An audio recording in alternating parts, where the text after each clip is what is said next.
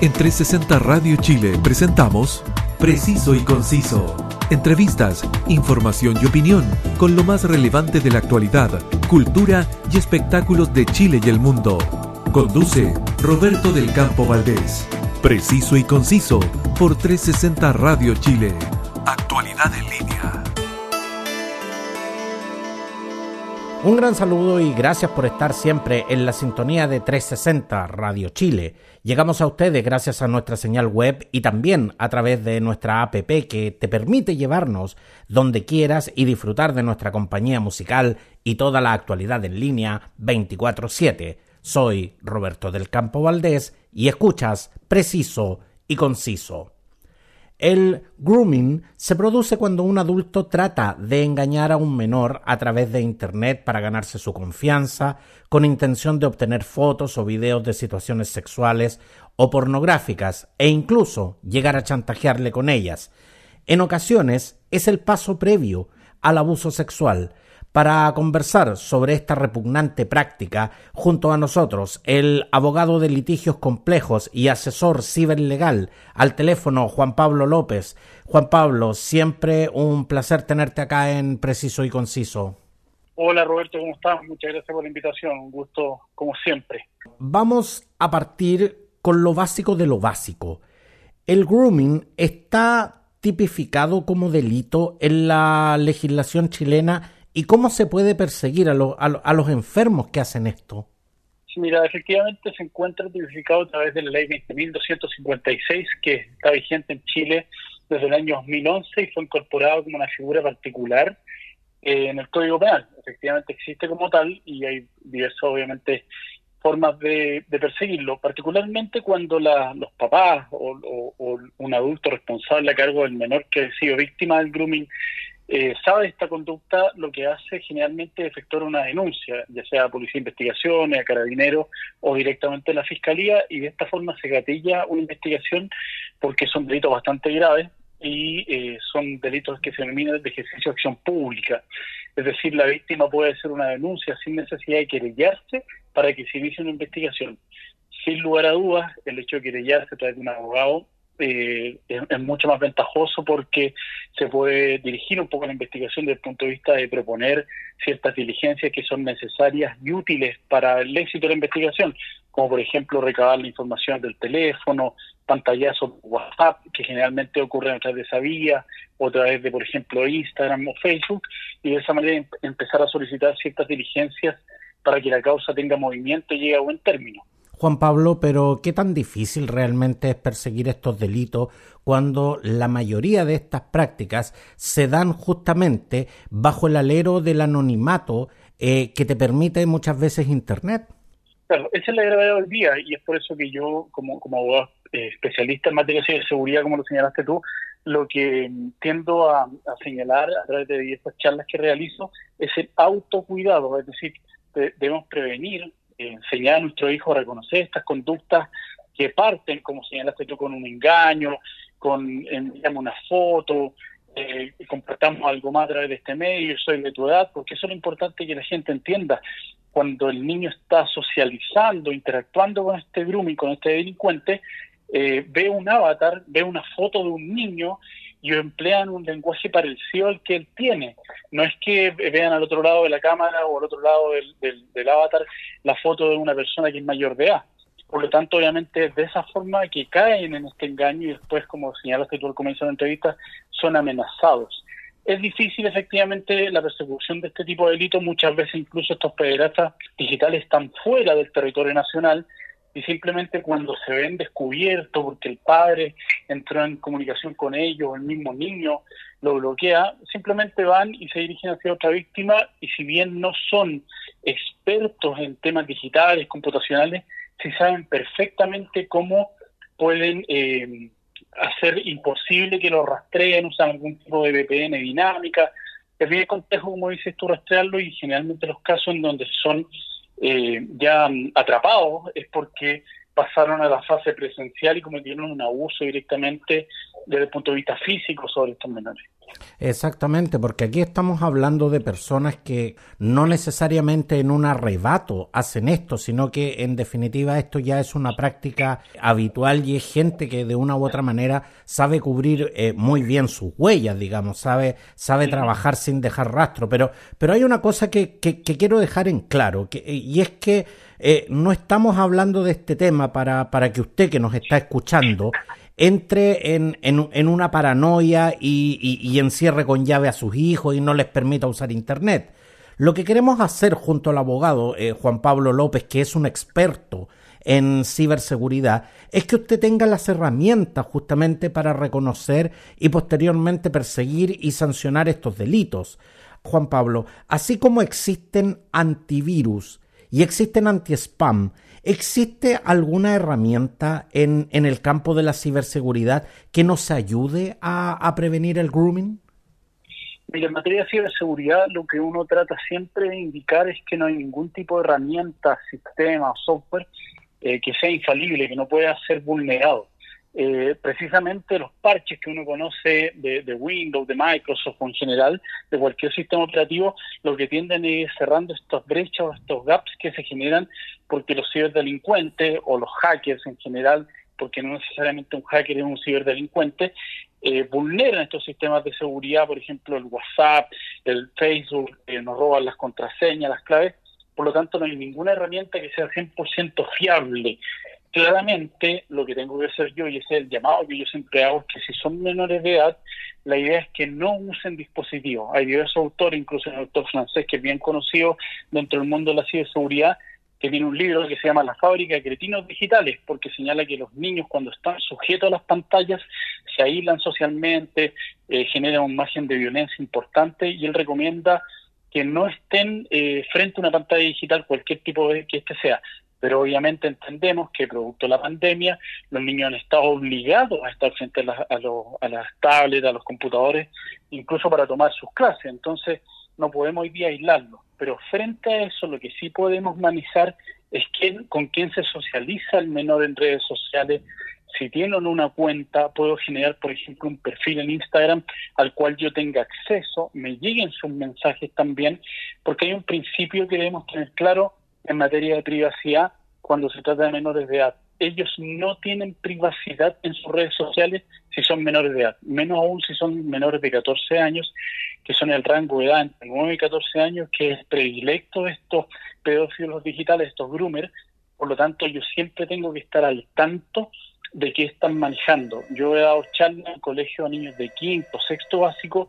y ellos me han manifestado que efectivamente cuando están en juegos en líneas como un Roblox o un Fortnite, que tienen un chat en donde pueden interactuar con otros jugadores, aparecen estos pedófilos digitales y empiezan a enviar información, tratan de contactarse con ellos a través de un WhatsApp o a través de una, o de una manera más directa. Es decir, están ahí, es, latente el peligro. Por lo tanto, lo primero que deben hacer los padres es saber y conversar con sus hijos. Generalmente, Groomer también para una confusión entre la información que le transmite el menor a su padre, generalmente no habla de sus partes íntimas, sus partes sexuales, no habla con el idioma que corresponde cambian las frases, cambian las palabras, entonces el niño tiene una, una dificultad al momento, habiendo sido agredido primeramente, tiene una dificultad de expresarse, pero además porque ocupan un vocabulario distinto. Por eso es importante que nosotros como padres, con la ayuda muchas veces del colegio o un asistente, podamos eh, hablar abiertamente de una sexualidad sana, obviamente de acuerdo a la edad y el rango que tiene cada menor, pero que, por ejemplo, eh, transmitir a un niño que es menor, tú no puedes exhibirle a nadie aquellas partes que cubren tu traje de baño, por ejemplo. Es una manera, sería una manera de expresarlo frente a un niño. Y un menor de edad, un adolescente, obviamente tiene otras herramientas para poder comunicarse y darnos a entender qué es lo que le está pasando. Pero eh, volviendo a tu pregunta y la raíz de ella, es imposible señalar un sistema operativo, un software que nos proteja de estos pedófilos. El tema es cómo nosotros le damos eh, cabida a nuestros hijos para que ingresen a esas redes sociales y cómo los custodiamos y cómo conversamos con ellos el problema si se suscita en algún momento. Pero justamente, Juan Pablo, es, eso, eso es algo tremendamente importante que, que, te quiero consultar en este instante porque eh, así como antaño tú no podías impedir que un niño saliera a la calle, porque en algún momento tenía que, que, sociabilizar, en algún momento tenía que interactuar con otros niños, en algún momento tenía que ir al colegio, en algún momento tenía que salir de la casa. Y nuestros hijos iban a estar fuera de nuestra vista en algún momento. Pero, por ejemplo, cuando, cuando hoy sabemos que las redes sociales son parte del mundo en que, le, en que le tocó vivir a esta generación, ¿qué es lo que sucede? Que nosotros hoy día no podemos evitar que los niños eh, entren en este mundo de, de, la, de las redes sociales, pero de una u otra forma, en tu experiencia, Juan Pablo, ¿hay una edad recomendable para que los niños comiencen a interactuar en las redes sociales? ¿Es recomendable, por ejemplo, que un niño tan pequeño interactúe con, con redes sociales? No, la idea es que un niño que tiene menos de 14 años no tenga acceso a ningún tipo de red social. Y si tiene algún acceso, que sea controlado, que sea, por ejemplo, un perfil cerrado eh, y que sea su padre o su madre o un adulto responsable que tiene cuidado del menor quien maneje ese perfil o tenga, como, como señalé anteriormente, la cuenta también instalada en su teléfono, cosa que cualquier movimiento extraño, un, la solicitud de mensaje por un tercero que no es contacto directo al menor, que quiera enviarle, por ejemplo, alguna foto de carácter sexual, el padre, antes de que el menor pueda acceder a ella, puede borrarla. Eso sería lo recomendable. Lo recomendable en general es que un menor de 18 años no tenga acceso a redes sociales por lo que te expliqué anteriormente, porque tampoco tienen todas las herramientas eh, para poder eh, manejarse una vez que un adulto, que, eso también es importante que la gente lo sepa, estos, los pedófilos en general, los, los pedófilos digitales, tienen manuales de comportamiento, de conducta, de cómo atacar a un menor de edad. Y eso se lo comparten entre ellos, saben perfectamente cómo no ser rastreados, que también una pregunta que tú me hiciste, como actuar frente a un menor, tienen eh, conducta en donde atacan en manadas cuando ven que hay un menor que es susceptible y puede ser, pueden extraer, por ejemplo, fotografías de él, se pasan el dato, por así señalarlo coloquialmente,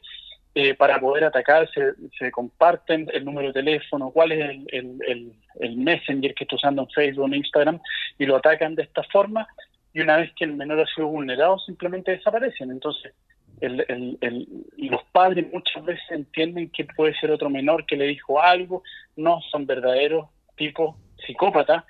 que tienen esta enfermedad obviamente, eh, que tienen un gusto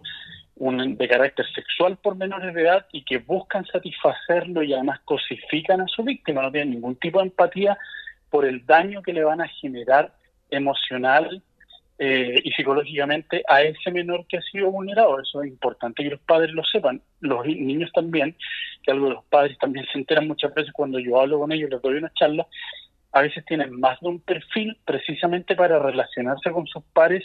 de manera distinta, para saber qué piensan de ellos, para opinar tal vez un poco en el anonimato, generan más de un perfil, por ejemplo, en Instagram. Entonces eso es importante que los padres lo sepan porque muchas veces ven que tienen un perfil, lo manejan, pero el niño tiene dos o tres perfiles distintos. Alguna vez me tocó ver un caso incluso que un niño, era una niña menor de edad, eh, que tenía una enfermedad claramente de carácter psicológico, pero tenía 10 perfiles e incluso eh, peleaban entre sí en redes sociales.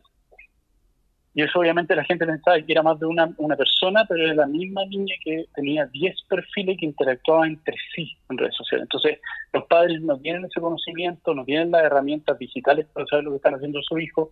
Por eso es importante la conversación para poder prevenir más que eh, reparar una vez que ya está hecho el daño, que puede ser muy grave, porque lo, lo que comparten estos tipos son material de alto contenido sexual, pornografía, eh, fotos con otros menores, entonces frente a esa vulneración emocional y psicológica para un niño de 13, 12, 10 años es muy grave. Eh, e insisto justamente, Juan Pablo, en, en, este punto. Eh, nosotros, nosotros no estamos tratando este tema eh, para, para, asustar a la gente, para, para, que, para que en definitiva eh, saltemos de un extremo al otro. Es para que los padres también eh, tengamos herramientas para enfrentar este escenario que, que, muchas veces ni siquiera hay, hay muchos padres que ni siquiera saben que esto existe. Entonces, entonces, ¿qué es lo que sucede? Además, eh, eh, Juan Pablo, nosotros atendemos en, en, este instante, los que somos papás, estamos, tenemos todas las antenas paradas con, con, con respecto a, las recomendaciones que tú nos estás eh, dando. Pero también tenemos que entender de que nuestros hijos hoy tienen un conocimiento cibernético que es mucho más avanzado que el que tenemos nosotros. Por lo tanto, también nuestros hijos de una u otra manera saben cómo hacer un montón de cosas sin que nosotros nos demos cuenta. Entonces, ahí es donde, donde, muchas veces uno se queda corto de herramientas y eso, y eso es lo, importante que gente como tú en este instante, eh, Juan Pablo, nos esté entregando este conocimiento, porque, insisto, hay mucha gente que ni siquiera sabe que este fenómeno existe. Claro, mira, eh, es tanto así que una charla que yo hace poco tiempo atrás en un colegio eh, rural, eh,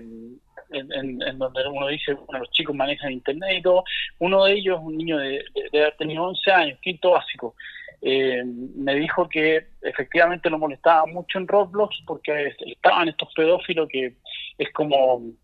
eh, hormiga al azúcar, entonces están ahí los tipos todo el día molestando, que él me dijo yo decidí hacer un servidor privado, invité a dos amigos, montamos el Roblox y no nos molestaron, entonces dije, ¿cómo un servidor privado? Sí, me dijo yo lo sé hacer,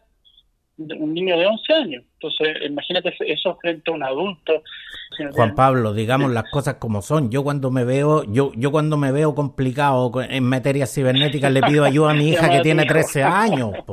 Claro, sí, eso pasa, eso pasa. Entonces, pero llegan a ese a ese nivel, como dices tú, de sofisticación en el manejo los niños hoy día de la herramienta porque saben buscar, tienen acceso. Por eso lo importante, y eso pasó también a propósito de esa charla, que los padres accedieron al teléfono, tuvieron conversación con los niños y los niños, porque eso es algo típico de la víctima, no es algo de los niños propiamente tal, sino las víctimas en general.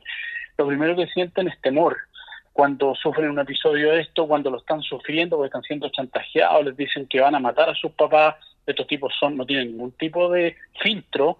para amenazar. Les dicen que obviamente han hecho una investigación previa en redes sociales, saben dónde viven, qué colegio van, con quién se relaciona, cómo se llaman sus padres, los más cercanos. Entonces, tienden esta, este, esta, esta malla como de, de temor y de terror frente al niño pero cuando los padres hablan con él, obviamente se sienten más tranquilos y, varios papás me llamaron después de esta charla para decirme que gracias a eso habían tenido esa comunicación y habían descubierto que efectivamente sus hijos estaban siendo víctimas de acoso, de amenaza y no podían transmitirlo porque sentían miedo. No, y además que, y además que por las dificultades propias de, de, esa edad, en general los niños no saben verbalizar muchas veces sus problemas. Entonces, cuando tú le preguntas a tu hijo qué es lo que, qué es lo que te pasa en, en una actitud abiertamente de que le pasa algo, normalmente el niño te va a decir nada. y, no porque no le pase nada, sino que porque tampoco sabe ni tiene muy claro cómo verbalizar. Claro, exactamente, cómo verbalizar lo que, lo que en ese instante le, le, está pasando. Pero, pero yo te digo, yo te digo una cosa, eh, Juan Pablo. En mis tiempos, eh, mis papás cuando me daban permiso para, para salir a la calle, eh, me leían la lista de recomendaciones. Ten cuidado, ten cuidado al cruzar la calle, eh, no te vayas más allá de tal calle, no hables con desconocidos y frente a cualquier cosa te vienes inmediatamente para la casa. Yo, yo me acuerdo, yo me acuerdo, esas eran las recomendaciones que uno le dan antes de darle permiso para pa, cruzar la puerta. ¿Cuáles son hoy las recomendaciones que debemos dar a nuestros hijos al momento de introducirse y comenzar a relacionarse con personas en las diferentes redes sociales? Mira, esto es lo mismo como dices tú eh, que nos decían cuando nosotros éramos más chicos. Primero es no hablar con extraños, eso es, lo básico, porque en, la red social, en Facebook, en Instagram, todos somos amigos, en realidad somos contactos, pero no, no tenemos una amistad. Entonces estos tipos como entran de esa forma, lo primero es no relacionarnos, enseñarle a los niños que no hay que relacionarse con alguien que no conocen. Eh, eso es lo primero y primordial. Y segundo, y son recomendaciones desde el punto de vista más de higiene o cultura digital que le llamo yo, que es desde el punto de vista de las claves. Por ejemplo, enseñarle a generar claves seguras, a no compartir sus claves, porque muchas veces les roban también la identidad, la usan para conocer, para conocer a miembros cercanos del círculo de familia, para pedirle este tipo de fotos y ahí es donde produce el daño.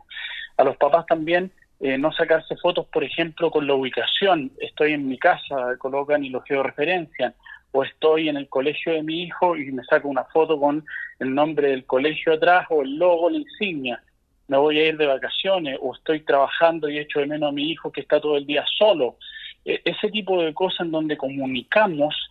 eh, qué es lo que está haciendo mi hijo. Y donde, y, donde abiertamente estamos entregando información, porque qué,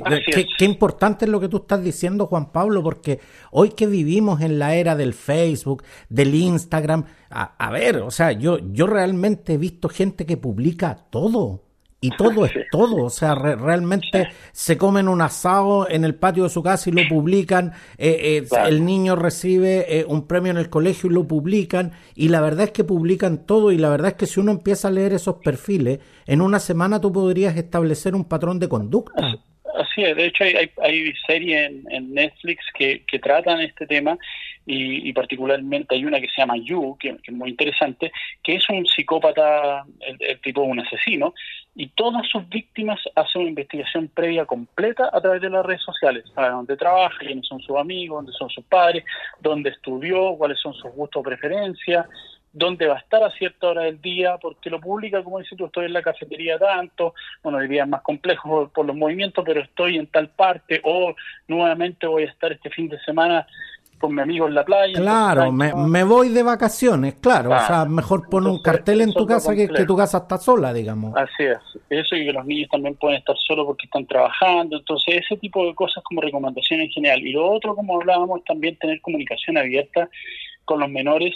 y si eventualmente hay un, un suceso de este tipo que ya es grave, buscar la, la, ayuda desde el punto de vista legal, por ejemplo, con un abogado, para, para que nos indique qué es lo que debemos hacer, pero también con un psicólogo, de obviamente que trate a menores y que sea especialista también en abuso, porque son especialistas dentro de,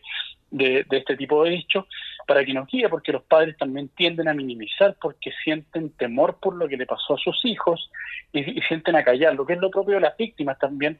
que no hagamos la denuncia porque esto es peor, y te van a revictimizar, no, esto no va a llegar a nada, nunca más. O, esto se va a hacer público, claro. Claro, pero el daño emocional que está sufriendo ese menor con, con callar ese hecho que es grave, eh, eso tenemos que entregárselo claramente a un especialista e incluso en los colegios, en estos colegios que me ha tocado a mí colaborar eh, ayudando en este tipo de charlas, cuentan con en personal altamente calificado en, psicólogos internos que tienen las herramientas como para poder ayudar a los menores. Así que eh, es, hay que abrirlo, hay que debatirlo, hay que conversarlo entre los padres, eh, no callarnos, porque como te digo, muchas veces incluso ni siquiera tienen conocimiento de lo que pasa o, el nivel de profundidad que tienen eh, estos ataques de la red y que obviamente se han visto incrementados, particularmente por el uso excesivo hoy día por las obligaciones eh, que todos estamos hiperconectados por la pandemia. O sea, los niños están obligados hoy día, eh, la mayoría, hoy día estamos saliendo un poquitito de esto, pero estuvo mucho tiempo obligado a estar conectado para ir a clase, luego para hasta un cumpleaños lo hacían por Zoom. Entonces, todo el tiempo hiperconectado y los padres también en el teletrabajo, en un recreo que puedan estar jugando, pueden sufrir un ataque estando el papá al otro lado de la mesa sentado con su computadora abierto. Eh, eh, exactamente. Y un, y un aspecto también eh, tremendamente importante, Juan Pablo. Sabemos que nuestros hijos, en la medida que van creciendo, van demandando su propio espacio, van demandando sus espacios de, de privacidad pero realmente, Juan Pablo, ¿qué, qué tan recomendable o, o, qué, o, qué tan poco recomendable puede llegar a ser, eh, por ejemplo, revisar eh, los perfiles, revisar las cuentas y sobre todo revisar el, el celular de nuestros hijos? Mira, es, fácil hoy día determinar dentro de una línea de contacto los perfiles que son falsos. Generalmente usan una foto eh, que es un avatar o, y un nombre que, por ejemplo, los, los usan mucho eh, perfiles y nombres de avatar japoneses de la cultura del anime, eh, porque saben que hay un rango de niños que les gusta el K-pop, ese tipo de cosas, pero no tienen mucha información en su perfil pública, es decir,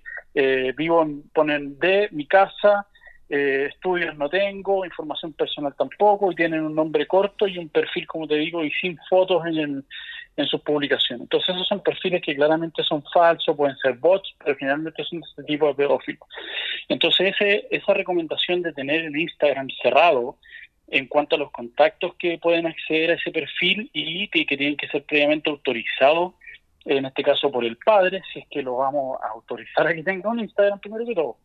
Y generalmente en la red de los niños no usan mucho Facebook porque se encuentran con sus padres eso es lo que dicen ellos. Pero mm, lo mismo en WhatsApp. Si van a tener WhatsApp, eh, enseñarles que si reciben un mensaje de un extraño, porque yo recibo un mensaje en WhatsApp de alguien que no es mi contacto, pero luego la aplicación me pregunta si quiero bloquearlo, pero por ejemplo, si me envían una foto, la recibí, o sea, no lo va a bloquear. Entiendo que eh, este fin de semana WhatsApp realizó varias modificaciones, la de los chats archivados, chats ocultos, que los mantiene ahora de esa forma, pero no respecto a ese tipo de cosas, por ejemplo, si alguien te contacta, en caso mío y abogado, me dieron su teléfono, quiero, necesito comunicarme con usted, a mí me aparece el mensaje, no, no, no está bloqueado ni me pregunta si eh, sé quién es o no. Entonces eso pasa con los menores que tienen su teléfono y les llega derechamente una foto, un video de alto contenido sexual y ahí para el menor el daño está hecho. Yo he conocido casos cercanos de hijos de, de, amigos míos eh, que se han visto enfrentados a esa situación y que les ha llegado directamente eh, contenido explícitamente sexual a, niños de 10 años. Entonces la verdad es que ha sido tan chocante para el niño que, que el niño no prendió más el teléfono. Claro, eso pasa. Por ejemplo, yo tengo hija, tengo una hija de cumplir 10, otra de cumplir 8 y ya saben que no van a tener teléfono, que tengan 15, 16 años y tienen un chat de compañeras en donde los, las otras compañeras en WhatsApp, eh, a propósito de esto de, la pandemia surgió, eh, son los teléfonos, somos todos los teléfonos de todos los papás y sabe cada quien quién está y, y, yo también lo veo cuando ellos se relacionan, pero no yo no le entregaría un celular a mi hija para que tuviera un WhatsApp por esos peligros, porque saben, se los comparten, como te digo. Tal cual niño tiene un WhatsApp y empiezan ahí con la persecución porque, le insisto, tienen manuales de ataque a niños. No, no son así un tipo que esté mirando el techo y diga, ay, hoy día se me ocurrió, voy a visitar el número este, cualquier eh, número a ver qué me sale. Voy a marcar unos números a ver si me sale un niño, no, digamos,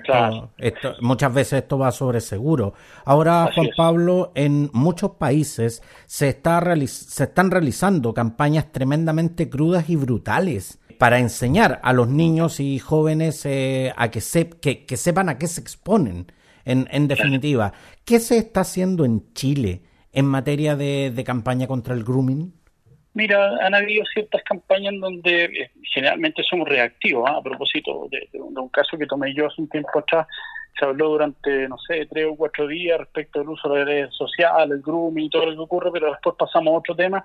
y generalmente es cuando después salen las leyes con nombre y apellido de las víctimas.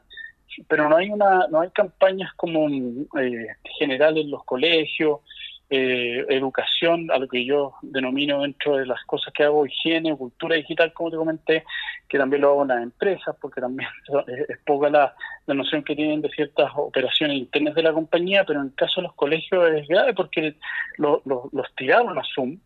eh, bajen la herramienta y nos vemos en clase. Pero Zoom vimos que en su oportunidad tuvo, esto, tuvo este problema, el Zoom bombing, que ingresaban a la reunión y también hacían, eh, hubieron muchos casos en donde compartieron pornografía en universidad, en clase y todo. Entonces no les entregaron la herramienta, sino que simplemente les entregaron la moto y le dijeron, ahí está, manejen, y no les pasaron ni siquiera un casco. Entonces, eso, eso pasa hoy día en Chile, que no hay un proceso o una pauta de educación continua, porque esto debiera ser incluso un ramo dentro de lo que es tecnología, que en varios colegios existe, de la cultura digital, del cuidado de mi huella digital, todo lo que yo publico me va a seguir durante toda mi vida y me puede perjudicar incluso en algún momento para tener un trabajo. Puede subir cualquier cosa en contra de, de una empresa o de un, de, un político que, que puede reflejar una manera no adecuada de mi actuar y eso queda en la red. Entonces esa cultura digital y cómo actuar en la red no, no hoy día no muy poco tratado y a todo nivel. Definitivamente, y, tal y tal como lo señalas, eh, eh, de verdad que con respecto a Zoom, eh, yo de hecho dirigiendo un, un conversatorio